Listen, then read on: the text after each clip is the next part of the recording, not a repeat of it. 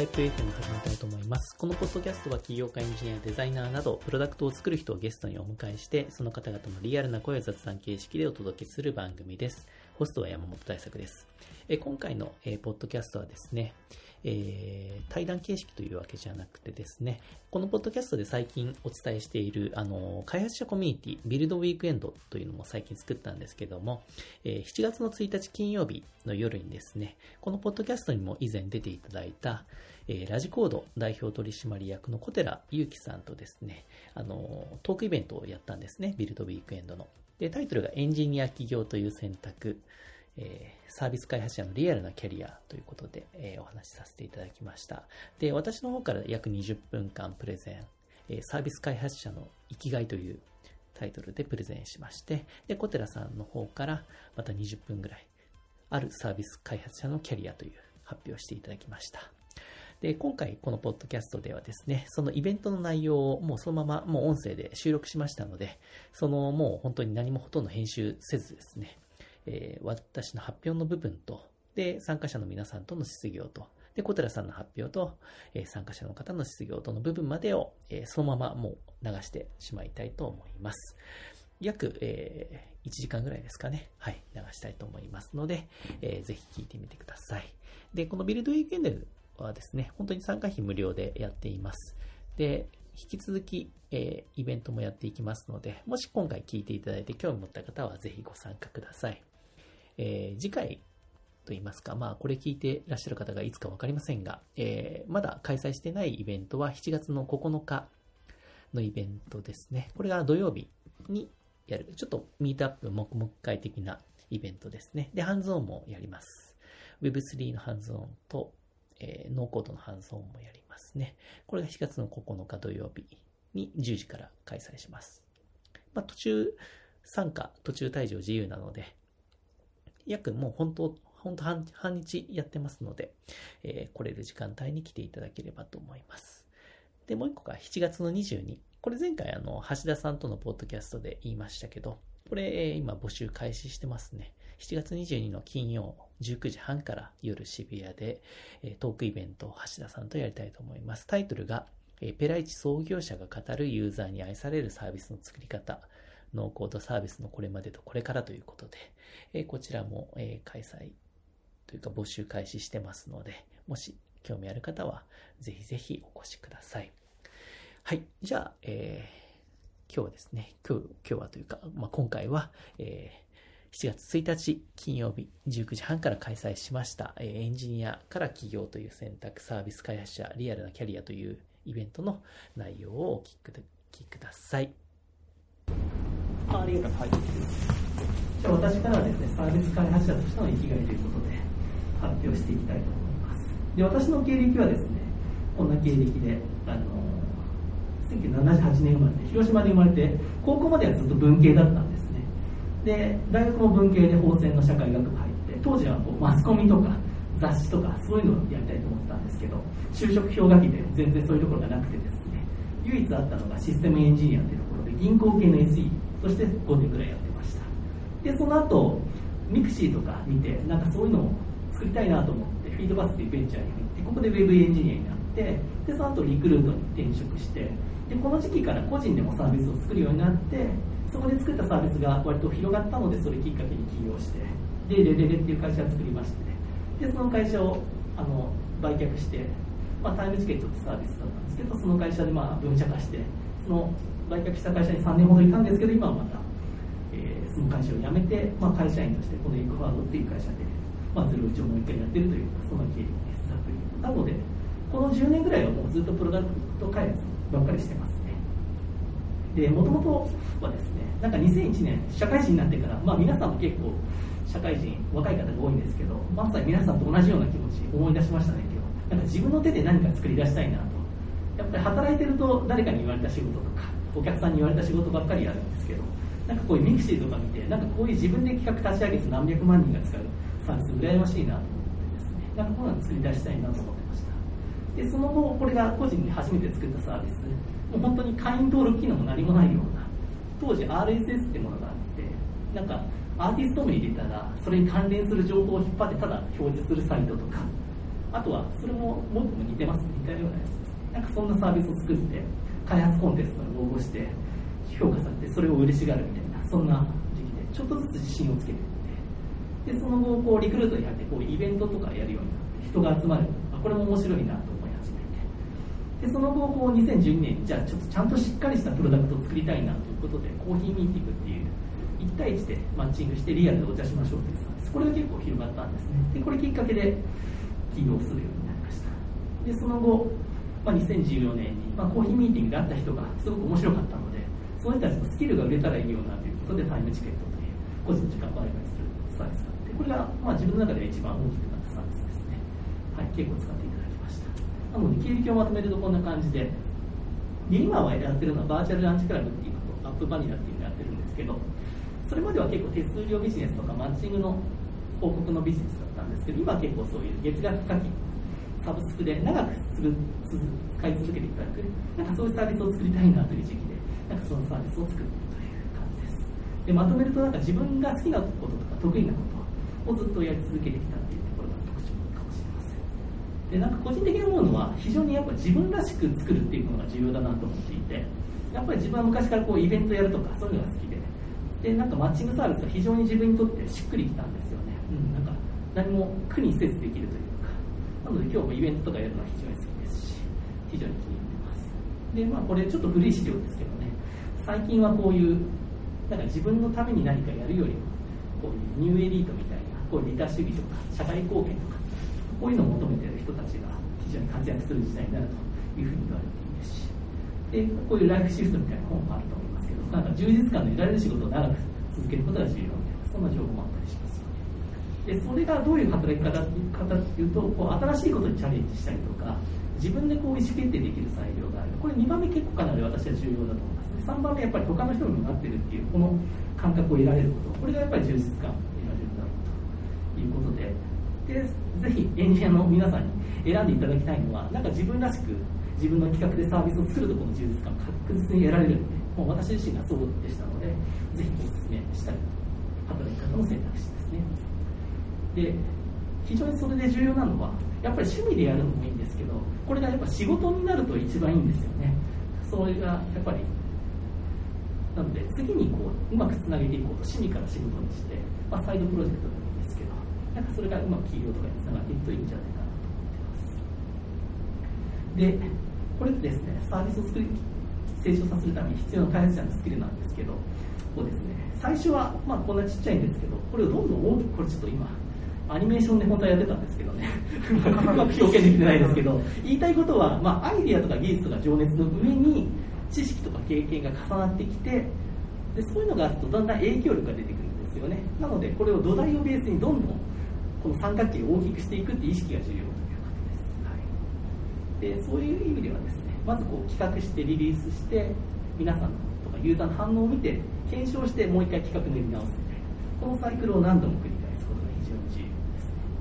要ですねでその企画のフェーズでいうとですね、まあ、皆さんも考えられたことあるかもしれないまだ考えたことないかもしれないですけどやっぱりまあ自分が欲しいサービスでもいいんですけどこれがターゲットが誰なのかっていうことを考えるとかそのターゲットがどんなことに悩んでるの将来やりたいことは何なのかっていうのを考えることですよねでよく言われてるフレームワークですけど自分が作りたいサービスをじゃあ一言で言ってくださいねって言った時に意外にこの形式で言えることって少なかったりするんですよねこのサービスはこういうユーザーこういう問題をこういうやり方で解決するみたいな単純なことなんですけど意外とこれが言えない人が多いのでもうこれがスパッと言えてあそれいいねって言われるぐらいまでちょっと切り口を尖らせたりユニークにすることが重要でこの世の中の問題を感じてる人を探すっていう、まあ、それも重要なんですけどなんか日々生活する中でなんか多くの人がこれなんか困ってそうだなっていう瞬間を自分で感じ取るというかそのアンテナを張り巡らせてなんとなくその瞬間が来るのを待つみたいなのが私的な問題を見つけた方だったりしますねでさっき言った個人の時間をタイムチケットを始めたきっかけはですねもともとコーヒーミーティングっていうのをやってて、まあ、いろんな人とお茶してたんですなんか人よりなんかすごくこの人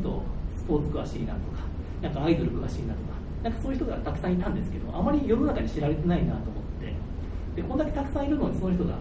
なんか知識や経験を簡単に売れる場所がないなと思ってじゃあそういうサービスがあればいいんじゃないかなと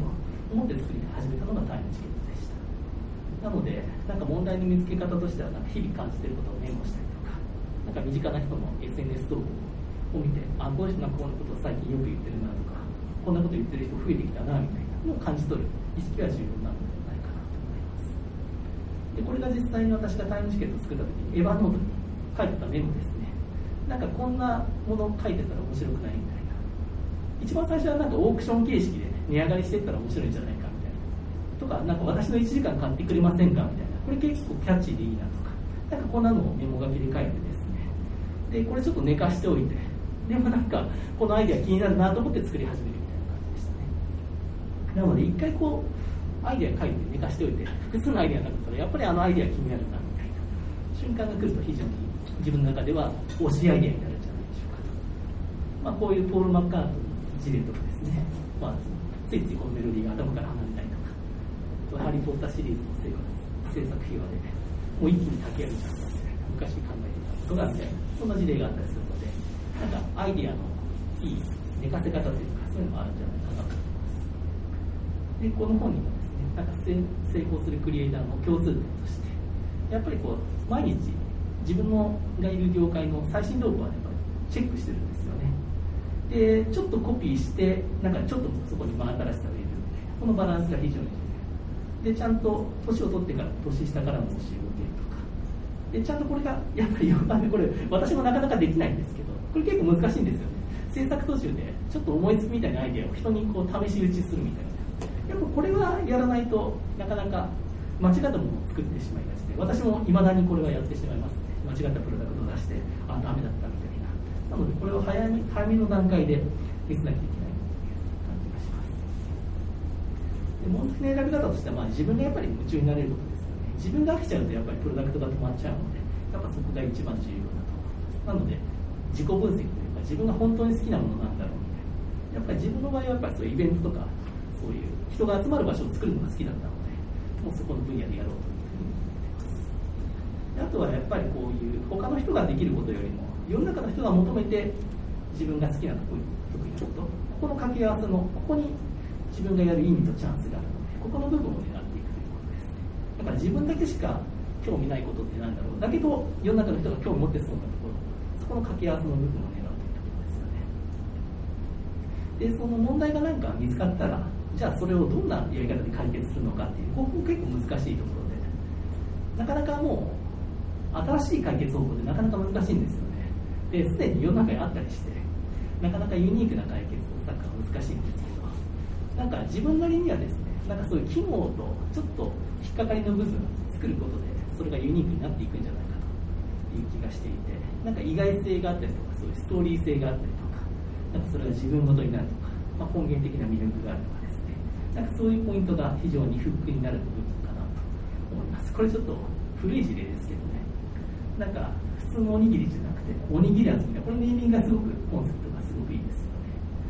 よねでヨーグリンダとかもなんか透明なのにヨーグルト味ってどういうことみたいなもう引っかかりの部分とかこういう折れないシャープペンシとか死んじゃうソースとかこういうなんか思わず手に取ってみたりとか体験したくなるみたいな、まあ、ネーミングであったりコンセプトであったりその多分技術的にはそこまでむちゃくちゃ新しいことしてないんですけど伝え方が新しいみたいなそういうのが非常に重要だったりするんじゃないでしょうかまあマーケの部分ですね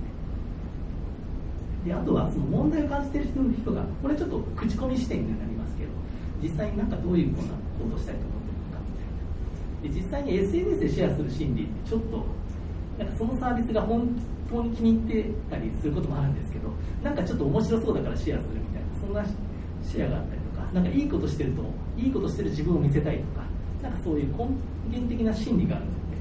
そういうところをついてあげるそういうコンセプトも非常に重要でやっぱ最近は結構クリエイターエコノミーなんて言って自分が作り手になってるというのを人に見せたいとか友達に見せたい人が多いのでなんか作り手になりたい欲求を刺激してあげるみたいなとても重要かなと思いますでこれタイムチケットリリースした時はですね当時は結構 Facebook にサービスから自動試合がしやすい時代今はこうスパム扱いしてできないんですけどねそれでサービスで登録したらそれをチケット作った時にシェアするっていう仕組みを入れてたんですけどでこういう私の1時間をタイムチケットで発売しました売上の100%をどこどこに寄付しますみたいな当時は寄付制度も入れてたんですねなのでこれは自分が作り手になってるかついいことしてますよアピールがこのサービスを使うとできますよっていうシェアが結構 Facebook でバンバンしてそこの人間心理をうまく作ったみたいな。っていうさ当時この寄付の様子が結構新しくてでシェアリングエコノミーのループに乗ったっていうそんな感じの仕掛けでしたね。これは結構うまくいきました。なのでそういう企画の検証をするという意味で、まあ、自分自身でこんなアイデアありますよとか、まあ、事前登録サイト公開してみたりとか、まあ、一番いいのは身近な友達とかに話してみることですね。それこそこのビルドウィークエンドでこのことやりたいんですけどって話してそこで反応をもらうとかでも全然いいと思います。ただそういうターゲットユーに近い人に話していく。まあ、これがやっぱり重要ですね。で、一言で、こんなことやりたいんですけどって言って、あ、いいですねみたいに言われるぐらいがやっぱり一番いいアイデアなんじゃないかなと思います。で、実際にやるかどうかはやっぱり本当にそれに夢中になってるのかとか、本当にそれ自分が数年はやる覚悟があるかみたいなのを問いかけることも重要ですね。で、実際にま開発のフェーズは一気に飛ばしますけど、まあ、開発は皆さん各自で頑張るというリリース検証というところはいでリリース時にですねやっぱりサービスの第一印象で、まあ、大体皆さんウェブとかアプリ作ること多いんですけど大大体の人は会員登録すらしないですのでトップページ来て、まあ、数秒ですかねスクロールすらしないんじゃないですか最近スマホだとそこら辺の印象でもう使うか使わないか決まるので結構そこの勝負が強いで最初登録してからもどんなメールが最初に来るかがすごく重要だったりしますねだからそういう心がつかまれる体験がなるべく早めに来ることがむちゃくちゃ重要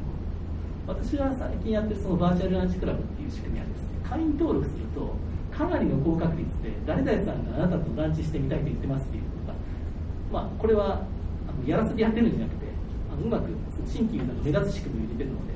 そういう投稿がガンガン来るんですけどこの仕掛けが非常にうまくいこれは私の昔の事例ですけど、まあ、そのコーヒーミーティングって1回1でお茶するサービスをやってた時は私自身がいろんなユーザーさんと、まあ、500人以上と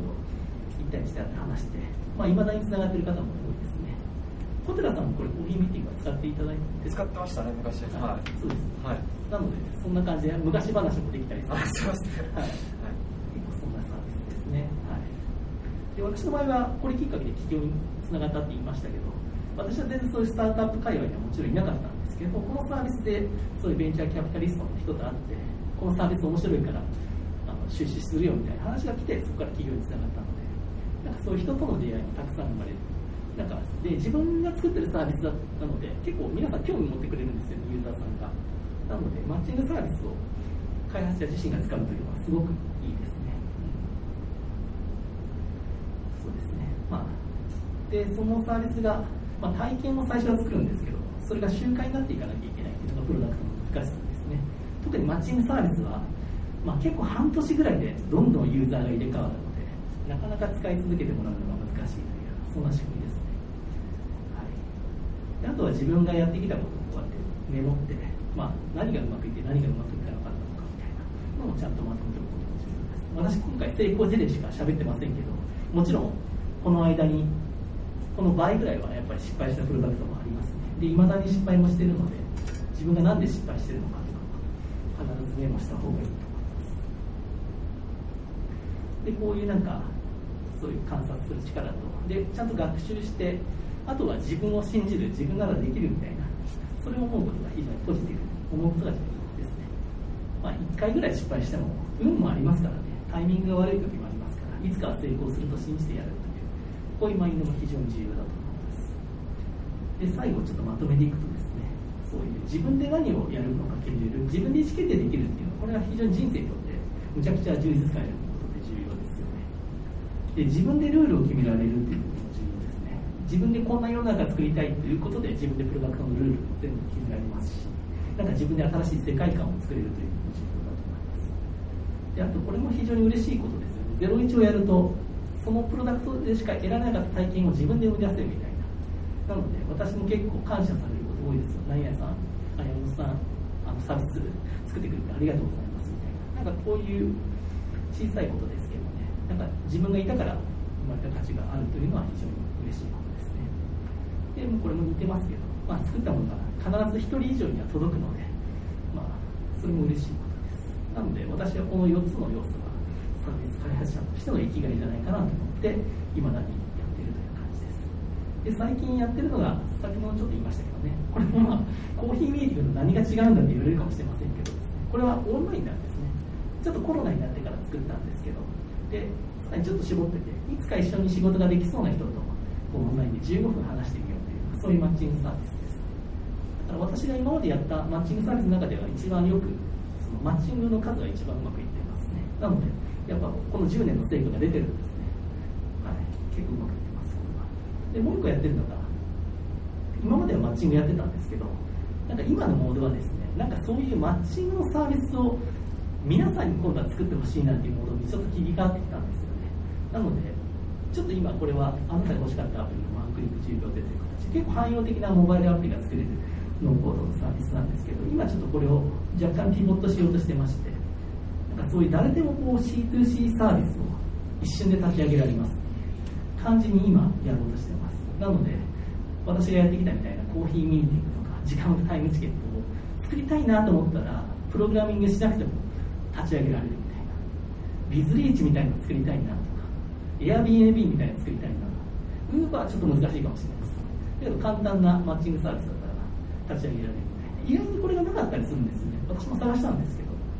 でマーケットプレイスは結構あるんですけどマッチングサイトが意外とないのでなんかこれやったら受けるんじゃないかこれも実際にアップパイを出していろんな人にヒアリングしてたらあんまり皆さんモバイルアプリ作りたくないみたいなで聞いてたらマッチングサービス作りたいって意見が多かったのでんこれでピボットしたというだからいまだにやっぱり失敗するんですよねでもユーザーの意見を聞いてすぐに切り替えていくと成功に近づくんじゃないかなと思って今やってるという感じですこれも夏ぐらいあ夏ですけどもうあと数ヶ月で出せる予定なのでもしアイデアがある方ぜひ使ってみてください、はい、ということで私の方は以上です。サービスをぜひですね、作り続けましょうということで、はい、以上になります。どうもありがとうございました。メッセージをもしちゃいましょうか。なんかせっかくなので、なんか私の発表のところで、なんか別にフィードバックでも何でもいいんですけど、なんかある方いらっしゃいますか。あ、じゃあ。自分でそのプロダクトを開発していくじゃないですかその時って、えっと、デザインとかマーケッとかもあるじゃないですかそういう部分をどうしたんですかね私はあのもともとバックエンドというか、まあ、ウェブのエンジニアで、まあ、一応 HTML ぐらいはやるんですけど確かにデザインまでできないんですよなので私の場合はあの CSS と画像と HTML テンプレートが入ってるあのテンプレートを買ってます、ね、テーマフォレストそういうサイトがあるんですでそれをベースに裏側は Ruby on Rails と組み合わせてで立ち上げることが多いですだからデザインは自分でやってないです、はい、マーケに関して言うも基本的にはどうですかねなんかそういうネーミングとかは割と得意なんですよで広告とかも最初はやらずになるべく口コミが起こるような仕掛けを作るとで広告をやるにしても Facebook 広告ぐらいであれをもう出し続けると勝手に Facebook の方でいい感じにしてくれるので、まあ、Facebook の画像、広告画像をするとか、その広告の文章を考えるとかは自分でやってます。あでもあれはもうあです、ね、学習ですね、うん。もうやり続けるしかないですね。SNS とかでつぶやいて何が一番いいねもらえるかなとか、そういうのを繰り返すだけだと思います。はい、もうそうです。それはその方が絶対いいと思います。はい、数を試して。キムさん、はい、ありがとうございます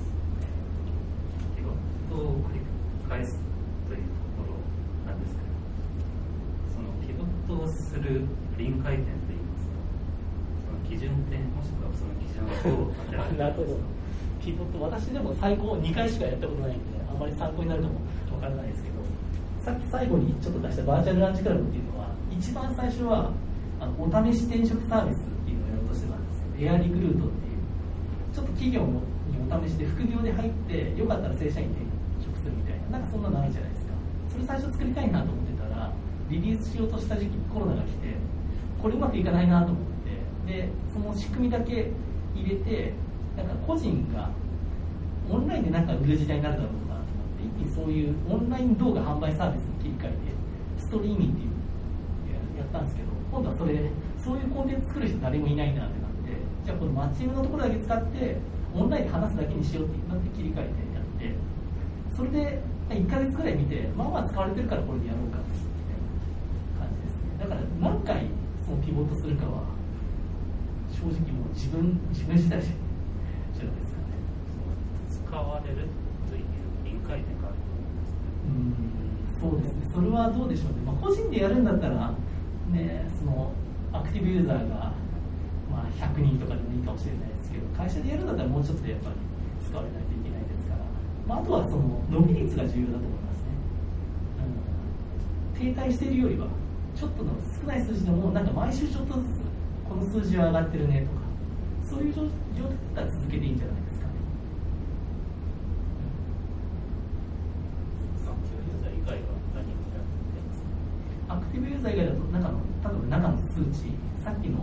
チング系のサービスだと中でどのぐらいこう申請がなんか会いたいっていう申請が行われてるかとかなんかそういう中のアクティブな一番重要な数値が重要じゃないですかね。売上とかは見られないですか、はい、あもちろん売上も重要だと思います。売上やっぱ伸びてないといけないですから、はい、だけどその売上につながる前の指標がありますよねいくつかねそこら辺も見て、まあ、総合的に見ることが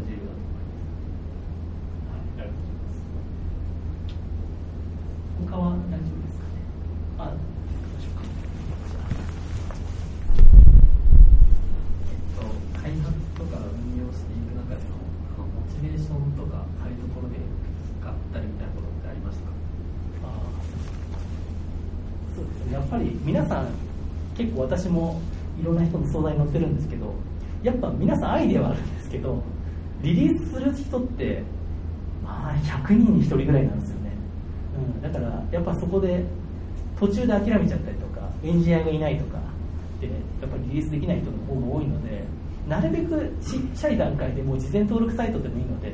出してみてあユーザーがいるとかっていうことを早めに見つけた方がモチベーションは上がるんじゃないですかあといきなり難しいものを作ろうとしないことでいいと思います、私最後に言ったノーコードのあのアップバニラってやつは難しすぎて開発期間1年ぐらいになっちゃいましたからやっぱそうなるとやっぱり良くないですよね、なるべく小さくできるものをリリースするのがいいんじゃないでしょうかね最初はと思います、はい、でもやっぱ一番嫌なのは頑張って作って公開したのに誰も使われないっていうこれが一番モチベーションだだ下がりしますねだからそれはもう何とか使われるようにそこから努力していくみたいなそこが楽しめないと、うん、この仕事はもしかしたら向いてないかもしれない でもいつかは当たると思いながら改善していくっていうその根性が結構気合と根性ですね最後はねそんな感じです、はい、じゃあちょっとあちょっとじゃあこれ最後で、はい、最初に始める時の持ち出しのお金っていうかそういうどのぐらいまでは許容しようとするのが望ましいですかっていうのがなんとなくさんがどのぐらいかけて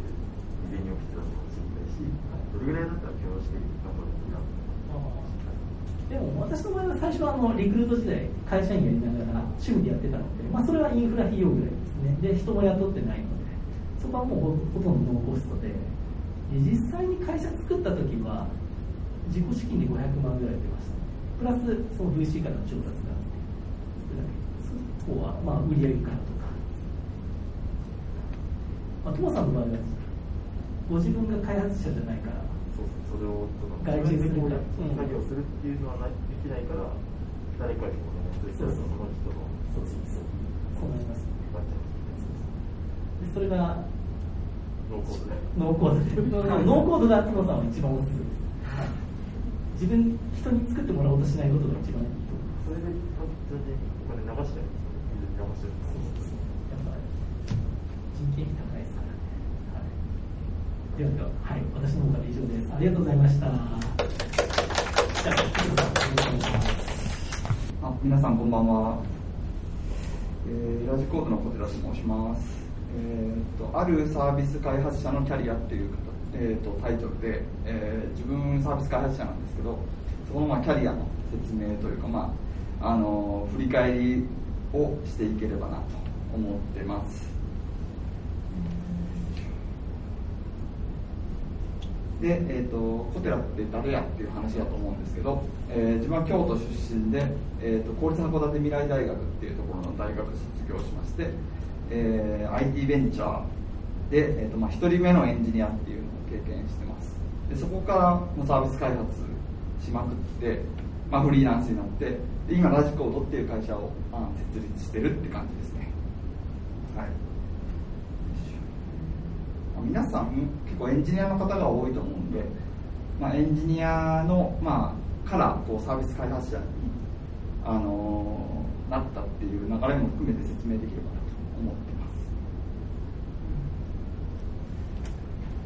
で今、まあ、会社の代表やってるんですけど、まあ、それまでは、まあ、結構何でもやるやるエンジニアっていう感じであの、まあ、開発を中心にやってましたで最近はあの、まあ、経営もやってるんですけど、まあ、なんかプロダクトマネジメントっぽい感じのサあのサービス開発何でもおじさんみたいな感じで言われてて、まあ、結構結局なんか何でもやるやるみたいな感じになってで、えっ、ー、と今日話すことっていうのはあのまあでもそもそもちょっとキャリアとかって今あの山本さんから前回ちょっとお題いただいたんですけど自分あんまりキャリアとかあんま考えたことなくてなんかまあ美味しいのかなみたいな感じだったんですけどとはいえちょっとちゃんと真剣に考えてみようっていうところであの考えてみましたで今回話すこととしては今まで自分がやってきた試行錯誤だったりあとまあ失敗ですねあとまあそこからの学びみたいなことを中心にお話できたらいいかなと思ってますで逆に話さないこととしては、まあ、技術的な話とかあとプロダクトの作り方の話あとなんかうまくいった話なんかそういうのはまあなんか別に世の中にいろいろあると思うんであのそれでいいかなと思ってますでなんであの試行錯誤とか失敗あと学びを中心にお伝えできたらいいかなと思うかというとまあ、この「企業の科学」っていう本って皆さんご存知ですか、まあ、結構あの有名な本だと思うんですけどあの、まあ、そこのところに田所さんっていう方が、まあ、成功はアート失敗はサイエンスだよねっていうことを言ってて要はどういうことかっていうと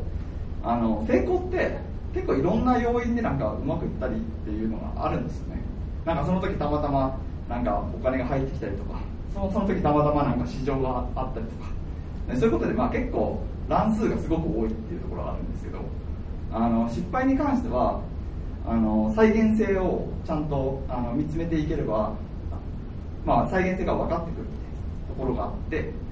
まあ、そういう部分をあのがあるんで、まあ、ちょっとそのうまくいったパターンを示してたところで、まあ、再現性なかったらあんまり意味ないと思うんで、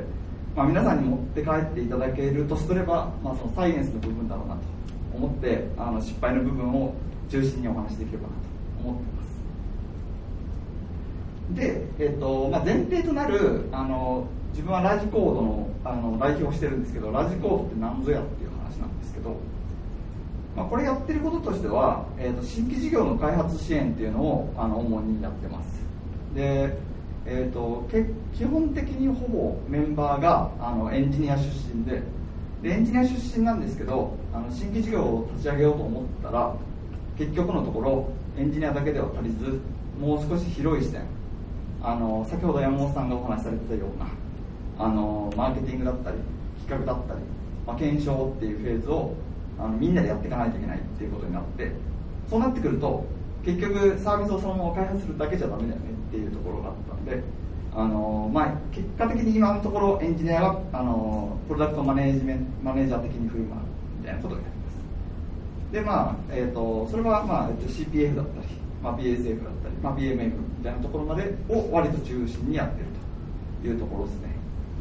で特に、まあ、プロダクトがない状態からどうやって MVP を構築するかみたいなところを、まあ、得意として中心にやってるっていう形ですねであと自社サービスとしては、えーまあ、今2つありまして1つはその各種 SARS、まあ、あの皆さんが日々使ってる、まあ、GitHub だったりあとスラックみたいな、まあ、他にもいろいろあると思うんですけどそういうこう SARS をアグリゲーションして一つのタイムラインに表示して、まあ、チームや個人の振り返りを改善するっていうラジログっていうサービスを作ってますであとさっきちょっとあのアップバニラのなんかピボット言われてちょっとドキッとしたんですけど あのマッチングプラットフォームをマッチングサービスを作るプラットフォームっていうのもあのうち作ってますで、まあ、今回、えー、と本題に戻って、えー、今回自分のキャリアっていうのをあの、まあ、フェーズごとに振り返ってみようというところで考えてみましたであの、まあ、4つに分けられるかなと思っていまして1つはサービス開発し始め期っていうのですねもう本当に一番最初サービス開発をしてきたというところですねで次に、えー、サービス開発が仕事になる期ってで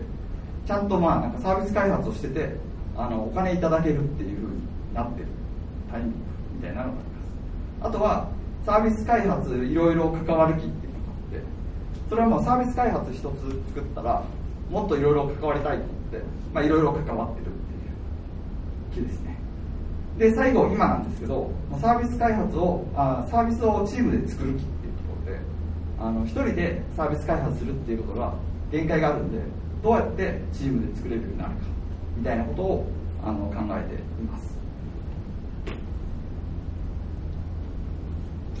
でサービス開発し始めきっていうところからなんですけどでこれ何かっていうと自分の場合は、まあ、高校時代、まあ、サービスではないんですけどなんかゲーム開発とかやってたりとかあと大学生の時に大学の中のシステムが全然ダメだったんであの社内を便利にするソフトウェア開発みたいなことをやって、まあ、学生とか先生とか自分の人に使ってもらってっていうことをやってましたでこれが多分なんか自分の中のサービス開発の原体験だなっていうのがあって、まあ、単純にあのー、なんか別にビジネスがどうこうとか関係なく普通にまあ不便だから作るみたいな ことを割とやっていたっていう感じですねでここであのー、まあなんかもうちょっとこうしとけばよかったなっていう失敗としてはまあなんかアイデアは思いつかないから作らないきいみたいな感じで自分が不便だと思わなかったり自分が使わなかったりするものっていうものに関しては全然なんか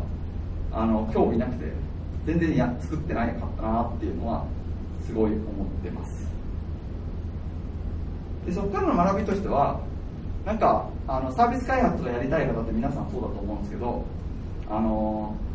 先ほどちょっと山本さんもお話しされてましたけどそのアイデアはたくさんあるけどあの作り方が分かんないっていう方もいらっしゃれば自分の場合は結構なんか作れるんだけどなんか作るのに値するようなアイデアないなみたいなところが結構あったんでそういう場合、まあ、無理やりでも何か小さなものでも作った方がいいかなと思ってますで自分の日常で不便なものを、まあ、ちょっとでも便利にするところから始めるネタはあるしあとまあ誰かがなんかあのー、同じようなものを作ってても先ほど山本さんからもありましたけどちょっと変えていくみたいなことによってオリジナリティは出せるしあのそういう感じで作っていくってことは結構大事なのかなと思ってます次、えーと、サービス開発が仕事になる気っていうので、えーと、大学卒業して、えーと、と自分があのサラリーマンになりますで入ったら、まあ、IT ベンチャーだったんですけどなんか1人目のエンジニアで結構まあむちゃむちゃ大変だったって感じなんですねもうなんかむちゃくちゃさせられてあまずこれ録音しますよね やばいんですけどまあ例えばもうなんかそのサーバーを自分で作るっていうのは当たり前でサーバー作るなんていうのは基本 LAN ケーブルも作りますみたいなことやってて とかあとまああのサービスで言うとあのロボットロボット開発っていうのがあって、まあ、一番このあの左上の絵のやつなんですけど昔ってブログっていうのが流行っててブログパーツっていうのがあったんですよねでブログパーツをあのつけてでブログパーツでロボットを動かすっていうこの十字架によってあのロボットを動かすみたいなそういうブログパーツを作ってましたでこれ映ってるのが車内なんですけど車内にロボットがこう巡回しまくるみたいな感じでしかもブログパーツなんでいろんなブログパーツいろんなところにブログパーツがついてみんなのなんか集合知的ななんかロボットの動きになって結構まあ大変だったりとかそういうのをやってましたあとはあの普通のなんかトゥードゥツールみたいなのを作ったりあと,、えーとまあ、今でいうゲーニフィケーションのなんかグループウェアみたいなものも作っていて、えー、と例えばなんだろうな、えーと、タスク管理ツールとつながってるんですけど、まあ、あるタスク管理をタスクをクリアしていくと経験値がたまってあのうまくいったら、あのなんだろう社内にトゥルトゥルトゥルトゥルって流れて で、えーと、レベルが上がってでレベル5になったら名刺もらえるみたいななんかそういうのを作ったりしてましたで、えーと、ここで失敗としてはなんかめちゃめちゃ忙しいんですよ本当にあのさっきあのお見せしたやついろいろ作ってるんですけどこれが当然メインの授業ではなく本業もいいながらなんかなんかいろんなことやってたって感じなんですけど、えー、ででも、まあ、自分事としてプロダクトプロダクトに関われることが楽しいなっていうのはすげえ思ってるんだけど、まあ、めちゃめちゃ忙しいって感じでしたで、えーと、そこからの学びとしては、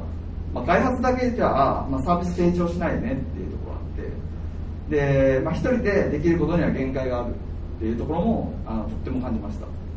でチーム大事なんだけどそういうことをどうやってその経営層に伝えていいかわからないっていうジレンマがあっ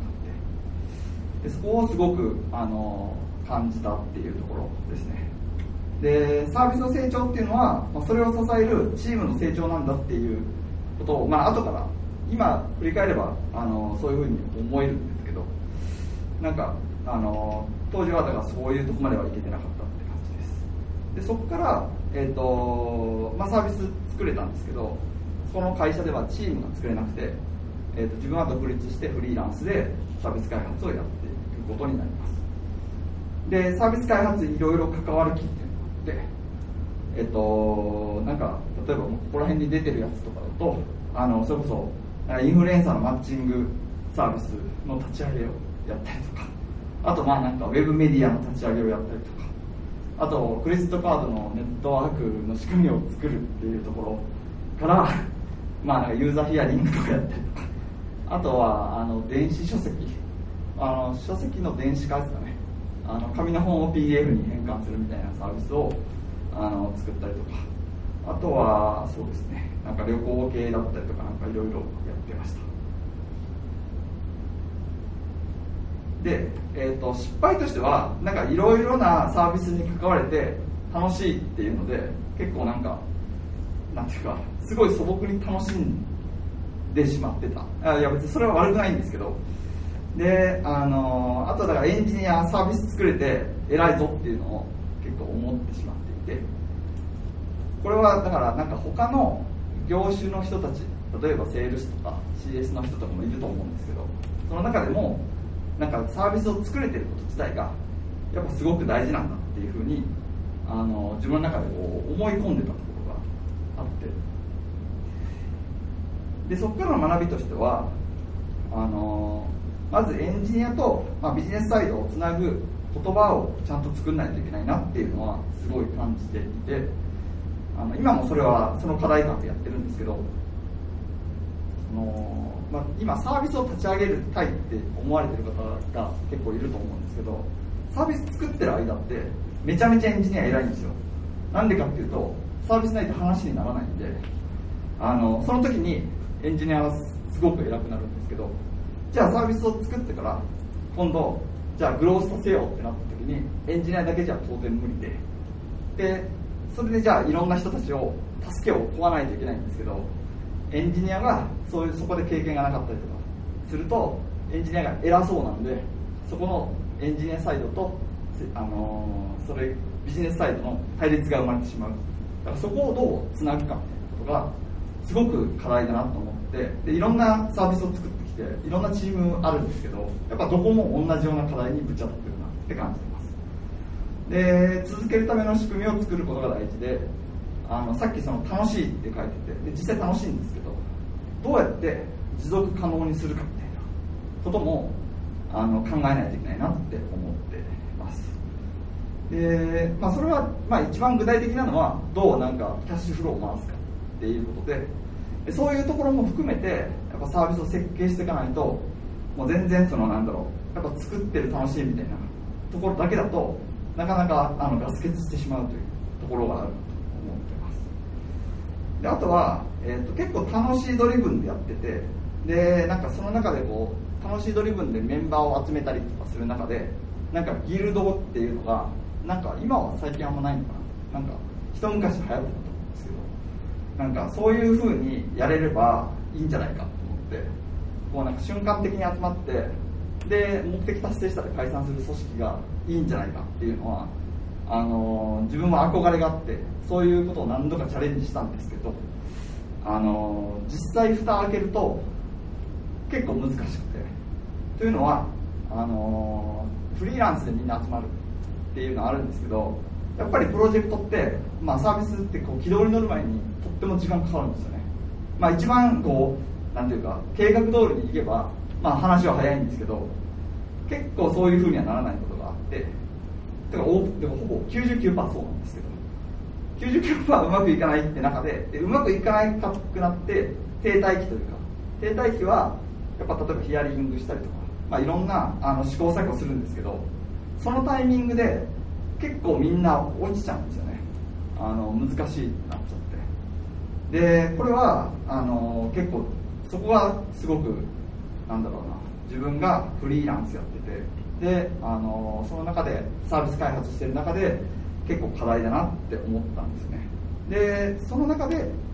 ちゃんとあの社員を雇ってチームで作らないといけないっていうところにつながってくっていう感じですねでこれで、えっと、チームを今作ってるっていうところですねでチーム作ってでさまざまなあの人たちに手伝ってもらって、まあ、今もやってるんですけどまあ、今現時点でまだ続いてるんですけど今現時点での失敗としてはあのー、まあ、採用の部分として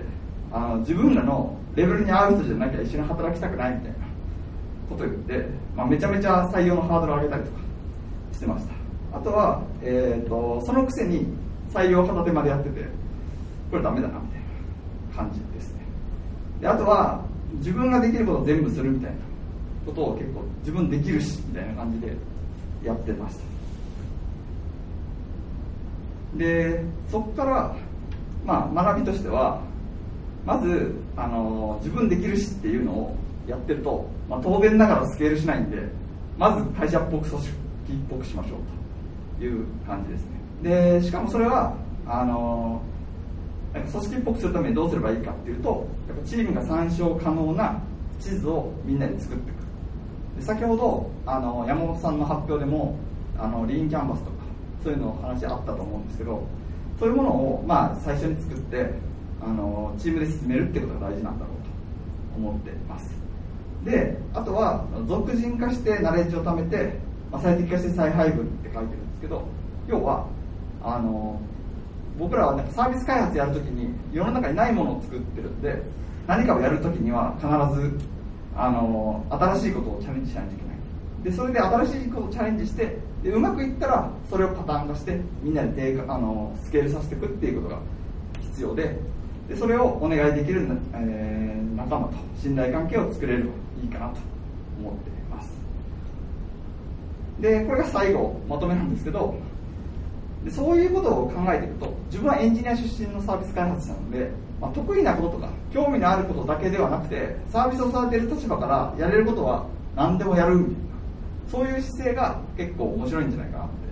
思って今もサービス開発者を続けてるっていう形です以上ですありがとうございました